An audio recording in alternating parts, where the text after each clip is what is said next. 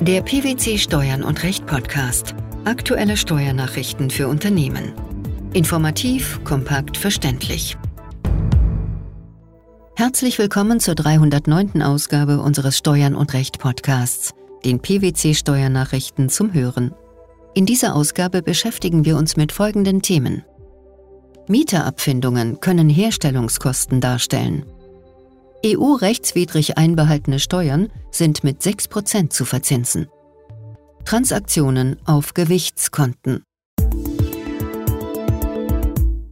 Das Finanzgericht Münster hat in einem aktuellen Urteil entschieden, dass an Mieter gezahlte Abfindungen für die vorzeitige Räumung der Wohnungen zum Zweck der Durchführung von Renovierungsmaßnahmen zu anschaffungsnahem Herstellungsaufwand führen. Wie stellte sich der Sachverhalt dar? Die Klägerin ist eine GBR, deren Gesellschaftszweck die Vermietung von Grundstücken ist. Im Jahr 2016 erwarb sie eine denkmalgeschützte Immobilie mit vier Wohnungen für 1,2 Millionen Euro, die sie in den folgenden zwei Jahren für 615.000 Euro renovierte. Vom Kaufpreis entfielen 836.818 Euro auf das Gebäude. Um die früheren Mieter zum vorzeitigen Auszug zu bewegen und die Renovierungsarbeiten dadurch einfacher zu gestalten, zahlte die Klägerin Mieterabfindungen von insgesamt 35.000 Euro. Diesen Betrag machte sie als sofort abzugsfähige Werbungskosten geltend. Das Finanzamt behandelte die Abfindungen dagegen als anschaffungsnahe Herstellungskosten. Wieso wurde die hiergegen eingereichte Klage vom Finanzgericht Münster abgewiesen? Weil auch das Finanzgericht die Auffassung vertrat, dass die Mieterabfindungen gemäß 6 Absatz 1 Nummer 1a Einkommensteuergesetz als anschaffungsnahe Herstellungskosten zu behandeln waren. Der Wortlaut dieser Vorschrift sei so gefasst, dass als Aufwendungen für Instandsetzungs- und Modernisierungsmaßnahmen nicht nur Baukosten im technischen Sinne in Betracht kämen.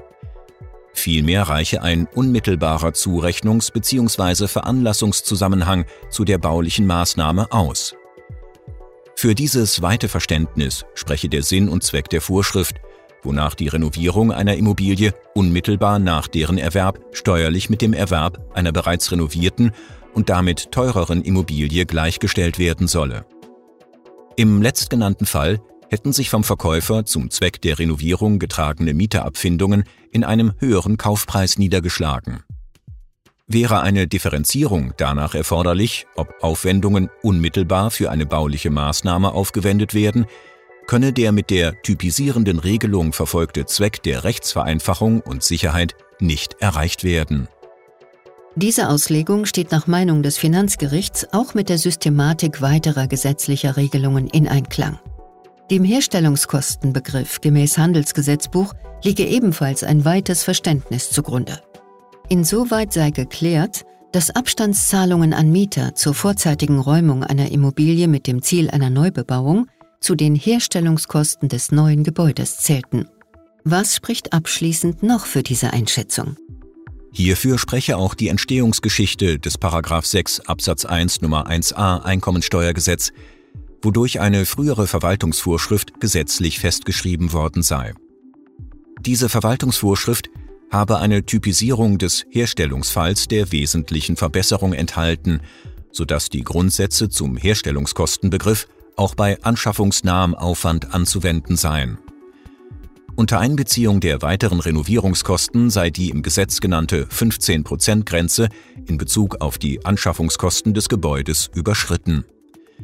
Die Abfindungen seien auch unmittelbar durch die Renovierungsmaßnahmen veranlasst, weil diese durch den Auszug der Mieter schneller und einfacher durchzuführen gewesen seien. Welche Folgen hat das Urteil? Wegen der grundsätzlichen Bedeutung der Rechtsfrage hat das Finanzgericht die Revision zum Bundesfinanzhof zugelassen. Das Finanzgericht Köln hat in einem aktuellen Urteil entschieden, dass ein zu Unrecht unter Berufung auf EU-rechtswidrige Vorschriften versagter Steuererstattungsanspruch zu verzinsen ist. Welcher Sachverhalt lag dem Urteil zugrunde? Die Klägerin ist eine in Österreich ansässige Gesellschaft, die in den Jahren 2009 bis 2012 beim Bundeszentralamt für Steuern in Bonn verschiedene Anträge auf Freistellung und Erstattung von deutscher Kapitalertragssteuer und Solidaritätszuschlag stellte. Diese Anträge wurden zunächst unter Hinweis auf die Vorschrift des Paragraphen 50d Absatz 3 des Einkommensteuergesetzes abgelehnt. Die hiergegen gerichteten Einsprüche hatten Mitte 2018 Erfolg und führten zu Steuererstattungen, nachdem der Europäische Gerichtshof die Unvereinbarkeit des Paragraphen 50d Absatz 3 Einkommensteuergesetz mit dem Unionsrecht festgestellt hatte. Im Anschluss beantragte die Klägerin zusätzlich die Festsetzung von Erstattungszinsen. Das Bundeszentralamt für Steuern lehnte eine Verzinsung ab. Nachdem es über den hiergegen eingelegten Einspruch unter Verweis auf Erörterungen der Finanzverwaltung auf Bund-Länder-Ebene nicht entschieden hatte, wandte sich die Klägerin nach knapp 20 Monaten mit einer sogenannten Untätigkeitsklage erfolgreich an das Finanzgericht Köln. Mit welcher Begründung bestätigte das Gericht die Rechtsauffassung der Klägerin? Der Klägerin stehe ein unmittelbar aus dem EU-Recht begründeter Anspruch auf Verzinsung der unionsrechtswidrig einbehaltenen Kapitalertragssteuer in Höhe von 0,5 Prozent pro Monat, entsprechend 6 Prozent pro Jahr zu. Da der deutsche Gesetzgeber diese Fälle nicht spezialgesetzlich geregelt habe, sei auf die allgemeinen Verzinsungsgrundsätze der Abgabenordnung zurückzugreifen. Der Zinslauf beginne dabei regelmäßig an dem Tag der zu Unrecht geleisteten Abgabenzahlung. Sofern Steuerpflichtige für die Kapitalertragssteuer das gesetzlich vorgesehene Freistellungsverfahren nicht in Anspruch genommen hätten, sei dem Bundeszentralamt für Steuern vor dem Beginn der Verzinsung allerdings in entsprechender Anwendung der vom Bundesfinanzhof für den Bereich der Energiesteuerentlastung herausgearbeiteten Grundsätze ein angemessener Zeitraum von vier Monaten und zehn Arbeitstagen für die Bearbeitung des Erstattungsantrags zuzubilligen. Ist die Entscheidung rechtskräftig? Nein. Das Bundeszentralamt für Steuern hat gegen das Urteil die vom Finanzgericht zugelassene Revision eingelegt. Gewichtskonten, die gewöhnlich über Edelmetalle geführt werden, erlauben den Handel mit Edelmetallen in einer Weise, die Umsätzen über Bankkonten ähneln. Das Bundesfinanzministerium nimmt in einem Schreiben vom 17. Januar zur umsatzsteuerlichen Behandlung solcher und anderer Transaktionen Stellung. Welche Gemeinsamkeiten haben Gewichtskonto und Bankkonto? Ein Gewichtskonto teilt zahlreiche Merkmale mit einem Bankkonto. Es können Einzahlungen von Edelmetallen erfolgen, beim Verkauf erfolgt eine Abbuchung und es können Überweisungen von einem auf ein anderes Konto vorgenommen werden. Jedenfalls in umsatzsteuerlicher Hinsicht stößt ein Vergleich aber auch an Grenzen. Worin bestehen diese Grenzen? Die Übertragung von Miteigentumsanteilen an einer Sache ist umsatzsteuerrechtlich grundsätzlich als Lieferung zu beurteilen. Soweit ein Gewichtskonto bei Scheideanstalten einen Miteigentumsanteil an einem Edelmetall repräsentiert, wäre daher mit der Abbuchung von diesem Konto eine Eigentumsübertragung an die Scheideanstalt oder einen Dritten und damit eine Lieferung verbunden. Das Bundesfinanzministerium möchte jedoch für Zwecke der Abbuchung von einem Gewichtskonto diesen Grundsatz nur unter bestimmten Voraussetzungen anwenden. Welche Einordnungen nimmt es vor? Das Bundesfinanzministerium unterscheidet drei verschiedene Sachverhalte, die es jeweils anhand von Beispielen erläutert. Gewichtskontenbewegung ohne Grundgeschäft, die Beurteilung der Transaktionen auf Basis der Grundgeschäfte sowie Differenzgeschäfte und Absicherungsgeschäfte. Gewichtskontenbewegungen ohne Grundgeschäft, also reine Umbuchungssachverhalte, sind umsatzsteuerlich ohne Relevanz.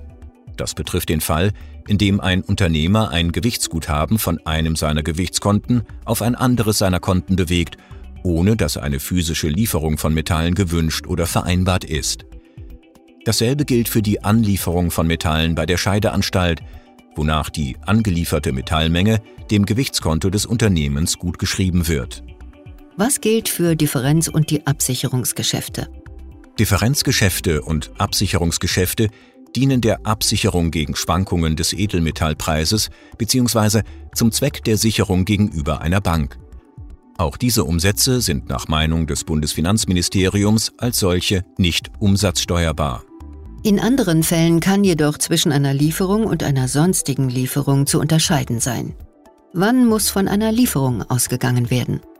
Eine Lieferung nimmt das Bundesfinanzministerium dann an, wenn, vereinfacht ausgedrückt, bei Abbuchung von einem Gewichtskonto eine näher bestimmte Konkretisierung des Metalls nach Ort der physischen Übergabe, Form und Stückelung des Metalls sowie der Reinheit vorgenommen wurde oder vor der Übertragung noch vorgenommen wird. In diesem Fall liegt umsatzsteuerlich eine Lieferung, andernfalls, bei beschränkter Rechtsposition des Gewichtskonteninhabers, ausnahmsweise eine sonstige Leistung vor. Das Bundesfinanzministerium erläutert diesen Grundsatz anhand von Indizien, die für oder gegen die Übertragung der Verfügungsmacht am Metall sprechen, sowie anhand von Beispielen. Wie geht es nun weiter? Der Umsatzsteueranwendungserlass wird entsprechend geändert. Die Grundsätze des Schreibens sind in allen offenen Fällen anzuwenden. Mieterabfindungen als potenzielle Herstellungskosten? Die Verzinsung von EU-rechtswidrig einbehaltenen Steuern sowie Transaktionen auf Gewichtskonten.